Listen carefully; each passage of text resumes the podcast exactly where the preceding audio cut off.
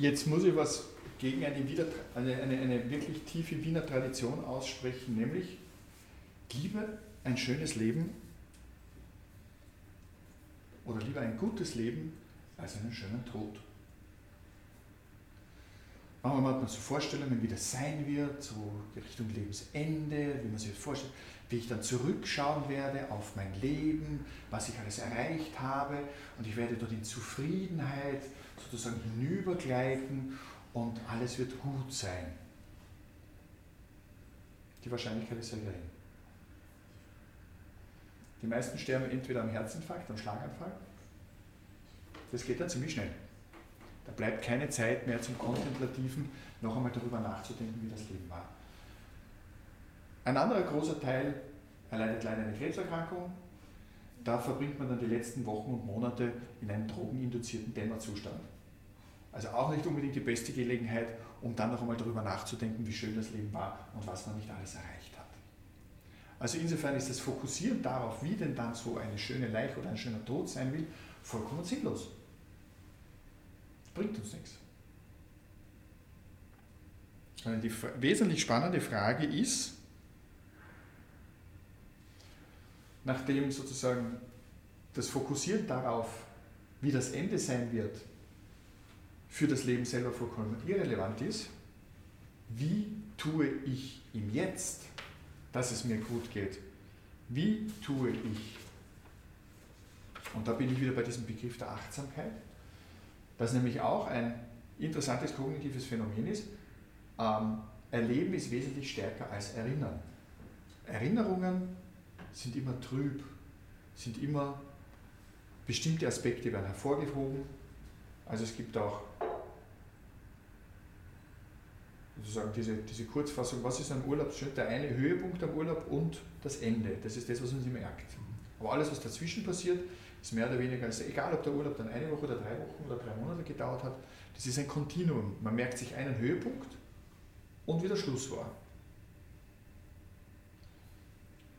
Wenn das so stimmt, ist es doch wesentlich spannender, in der Kontinuität des eigenen Fühlens und Erlebens achtsam zu sein. Da gibt es in David Steindl Rast, da wir gesagt, Dankbarkeit und Achtsamkeit, Gelassenheit im Moment. Weil das Einzige, was wir haben, ist der aktuose Moment. Gibt es ja schön in der katholischen Liturgie. Jetzt und in alle Ewigkeit. Und die Menschen glauben immer, dass das Jetzt da ist und die Ewigkeit ist irgendwann. Nein, das stimmt nicht.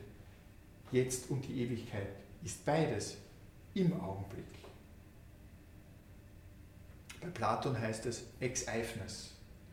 Im Augenblick des Geschehens, im Augenblick des Erlebens ist diese Ewigkeit schon da. Weil alles andere wäre nur eine mehr oder weniger Prolongation ins Unendliche. Die ist aber fürs Leben nicht relevant. Das heißt, was wir jetzt haben, ist dieser eine Augenblick und wenn wir von der Gegenwart sprechen, dann sagt die Verhaltenspsychologie, das sind ungefähr drei Sekunden, ist das gegenwärtige Sein. So, das ist der Erlebenszeitraum, den wir haben.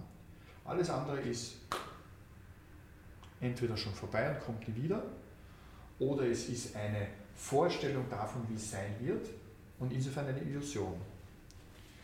Das heißt, in dem Moment zu bleiben, bedingt aber auch, und da bin ich jetzt wieder in der Stoa, dass ich versuchen soll, auch wenn es mir jetzt im Moment nicht so gut geht, wenn ich sozusagen jetzt in einer, einer, einer Lebensphase bin, wo ich gerne etwas anderes hätte, versuchen soll zu den eigenen, und das ist natürlich der Versuch, ja, zu den eigenen Emotionen und Gefühlen in eine gewisse Distanz zu treten, weil wie Seneca so schön sagt, das Schicksal wird die Dinge an den Kopf werfen, das Leben ist nichts für Weichlinge. Das heißt, es, wir werden mit Schicksalsschlägen konfrontiert. All das, was wir lieben, wird vergehen. Und umso wertvoller und wichtiger ist es, wenn das in dem Augenblick noch da ist, es genießen zu können. Ohne eine illusionäre Vorstellung, dass es irgendwann besser oder schöner oder anders sein wird. Das kann kommen, muss aber nicht kommen.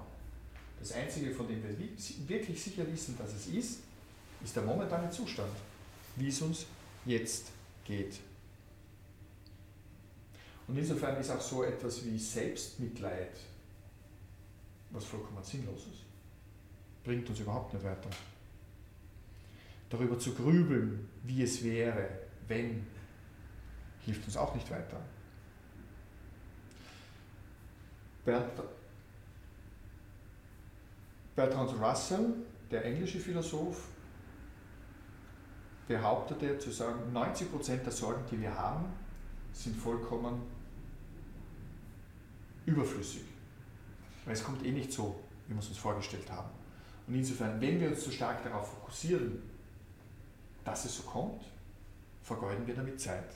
Er empfiehlt, das tun die Philosophen natürlich gern, Gelassenheit. Schön, wenn wir die hätten. Wie kommen wir dahin? Sagt er, na, da gibt es eine relativ ein, einfache Methode, nämlich schreibe die Konsequenzen deiner Sorgen auf. Und zwar im Hinblick auf die schlimmsten Konsequenzen, die sich daraus ergeben könnten. Also indem ich sozusagen das überstrapaziere und unser Gehirn oder unser, unser, unser, sozusagen unsere Überlebensstrategie ist ja seit Jahr, Jahrzehntausenden darauf äh, ausgerichtet, dass wir Irritationen, Gefahren, Risiken erkennen und sofort darauf reagieren. Das hat uns ein gewisses Überleben gesichert. Ist die Frage, ob wir das heute noch brauchen. Wir leben in einem Sozial- und Wohlfahrtsstaat. Wir haben eine, ein großes Maß an Sicherheit. Wir haben Regeln da draußen. Wir sind da nicht im Urwald unterwegs. Wir leben in einer der sichersten Städte auf diesem Planeten. Man muss sich sozusagen keine Sorgen machen und vieles von diesem unguten Gefühl ist vollkommen irrelevant, weil wir nicht mehr in, die, in dieser Situation äh, leben. Und Russell sagt eben, okay, insofern du Sorgen hast, schreib sie dir auf und du wirst sehen, die wiederholen sich. Es werden immer die gleichen sein. Da kommt gar nicht viel Neues dazu. Und extrapoliere sie auf die schlimmste Konsequenz, die sich daraus ergeben kann, und du wirst sehen, dass es dann deine Sorgen relativiert, weil so schlimm kommt es eh nicht. Das ist der eine Punkt. Der zweite Punkt sagt dann, falls du wirklich eine Sorge hast, wo du sagst, da möchte ich etwas tun, empfiehlt uns ein Philosoph, eine Versicherung abzuschließen. Das habe ich schon sehr spannend gefunden. Also jetzt kann man sagen, Versichern beruhigt, okay, hat schon was dafür. Schließ halt eine Versicherung ab. Wenn du glaubst, du brauchst eine Versicherung, wenn dir sonst der Himmel auf den Kopf fällt, schließ eine Versicherung ab. Und der dritte Punkt, den er gesagt hat, konzentriertes Arbeiten ist die beste Therapie gegen Sorgen. Das heißt auch, sich abzulenken und auf das zu fokussieren, wo ich, sage, wo ich Ziele erreichen kann und wo sich für mich etwas Neues daraus ergibt. Das erspart mir, immer an diese Sorgen zu denken, was wäre wenn, was kann sein, wie kann ich es sozusagen beeinflussen, damit es mir besser geht. Genau. Und dann möchte ich noch einen Denker mit hereinnehmen, Boetius. Der hat eines der bekanntesten Bücher der Spätantike geschrieben und das heißt Trost der Philosophie. Wer war Boetius? Boetius war ein hoher Beamter im Oströmischen Reich hatte Ländereien, hatte Geld, hatte Ansehen, hatte Macht, bis eines Tages ihn eine Palastintrige erwischt hat. Er hat alles Geld verloren, sämtliche, also sämtliche Besitztümer wurden eingezogen, er wurde seines Vermögens beraubt, er wurde in eine Kerke geworfen, er hat sämtliche äh, Auszeichnungen oder sozusagen seinen gesellschaftlichen Status verloren und musste ein Jahr lang in dem Gefängnis auf seine Hinrichtung warten, die dann auch stattgefunden hat. Was macht ein Philosoph in dieser Situation? Er schreibt ein Buch. Und die Essenz von dem, was er in diesem Buch geschrieben hat, kann man auf vier Punkte zusammenführen. Erstens, akzeptiere, dass es so etwas wie Schicksal gibt. Du bist nicht in der Lage, alles zu kontrollieren, was dir im Leben passiert. Erstens, Schicksal. Autounfall. Es kann passieren. Du kannst nicht alles kontrollieren. So wie er alles verloren hat, sagt er, Er nennt es Fatum, so sagt er. Das passiert. Du hast nicht alles unter Kontrolle. Der zweite Punkt ist, vergegenwärtige dir, dass alles, was du besitzt und alles, was du liebst, vergänglich ist. Menschen, Geld, Besitz, Stand, all das vergeht. All das ist nur eine bestimmte Zeit da. Und wenn es dir gelingt, dazu in ein Verhältnis zu treten, dann wird Folgendes eintreten, dass wenn du es verlierst, kannst du im Rückblick dir dessen sicher sein, dass das Positive, nämlich der, in der Lebensspanne, überwogen hat. Und das Einzige, und das ist der vierte Punkt, das Einzige, was dir nicht genommen werden kann, sind deine Gedanken. Das ist das Einzige, was man dir nicht nehmen kann. Und da möchte ich jetzt einen anderen Denker aus dem 20. Jahrhundert, nämlich Viktor Frankl, zitieren und das und den Spannungsbogen zu dem Suizid bei Camus zu moderieren. Viktor Frankl hat gesagt, die letzte der menschlichen Freiheiten besteht in der Wahl der Einstellung zu den Dingen.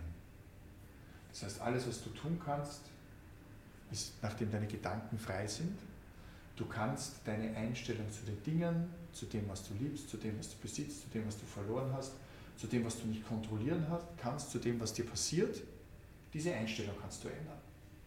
Diese Freiheit hast du immer. Und wir wissen, bei dem, was Viktor Frankl erlebt hat, und er hatte die Existenzanalyse dann als ganz, ganz wichtige Therapieform auch im 20. Jahrhundert bekannt gemacht. Das ist schon ein sehr mächtiger Gedanke, dass es mir immer gelingen kann, zu dem, was mir passiert, ob es jetzt Boetius ist oder ob es ein Viktor Frankl ist, dass ich zu dem in ein Verhältnis treten kann. Und da sagen die Stoiker, um jetzt noch einmal bei Poetis zu bleiben, das soll man üben. Man soll sich nicht zu sehr hineinfallen lassen. Man soll sich nicht zu sehr abhängig machen von dem, was man hat, wen man liebt, was man begehrt, was man erreicht hat. Denn es ist alles nur eine Frage der Zeit. Hm. Klingt das nicht sehr positiv? ist es aber. Indem, so, indem ich äh, das versuche, weil ich ja dann auch in der, Moment, in der momentanen Situation, wenn ich etwas Schönes erlebe, das ja auch anders erlebe.